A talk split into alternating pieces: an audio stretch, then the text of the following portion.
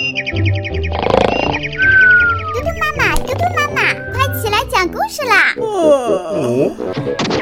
妈妈讲故事啦！嘟嘟妈妈现在开始讲故事。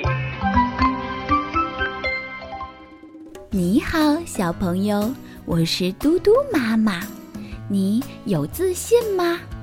今天嘟嘟妈妈就给大家说一说，自信是金的事儿。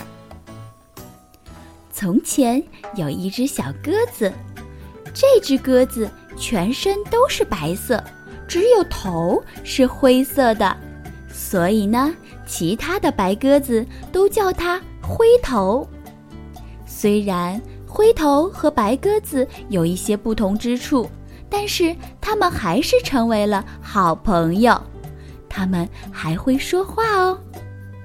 有时候灰头有些惭愧，因为呀，它和别的鸽子长得不太一样，显得与众不同。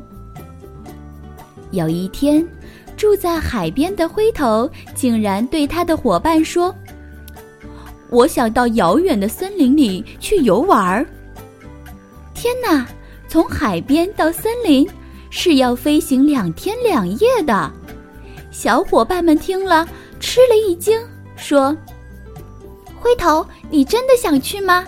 那可是要飞行两天两夜的。”我已经决定了，灰头坚定地说。那小伙伴们也不必多说，都为他准备了食物，和他告别。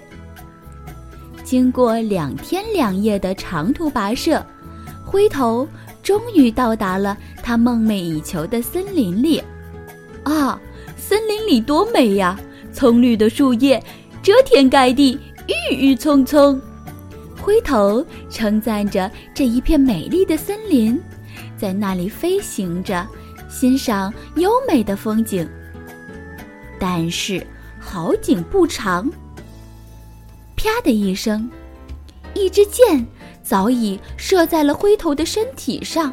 啊！灰头叫了一声。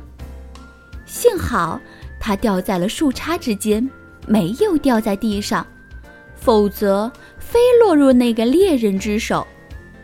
再说那个猎人，看见鸽子没有掉下来，非常的气愤，只好走了。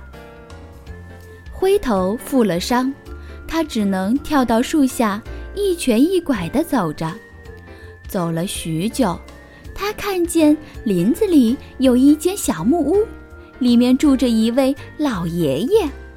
老爷爷看见门前有一只鸽子负了伤，就捧起它进屋给它治病。灰头非常感谢好心的老爷爷，说：“谢谢。”老爷爷吃了一惊。心想，这鸽子竟然说话了，我也跟它聊天儿吧。于是呀，老爷爷跟灰头聊着天儿。你有名字吗？我叫灰头，因为我和别的鸽子长得不一样，就会感到惭愧。老爷爷说：“自信才是最重要的，你要有自信才行。”长得不一样没关系，只要你的伙伴还和你做朋友就行了。灰头非常的感激。等灰头的伤愈合后，又飞回到了海边。从此呀，他对自己充满了自信。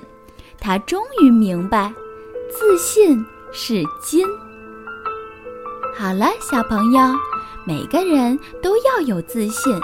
有自信的小朋友呀，才会变得越来越厉害。今天的故事就讲到这里，明天嘟嘟妈妈再给你讲故事，拜。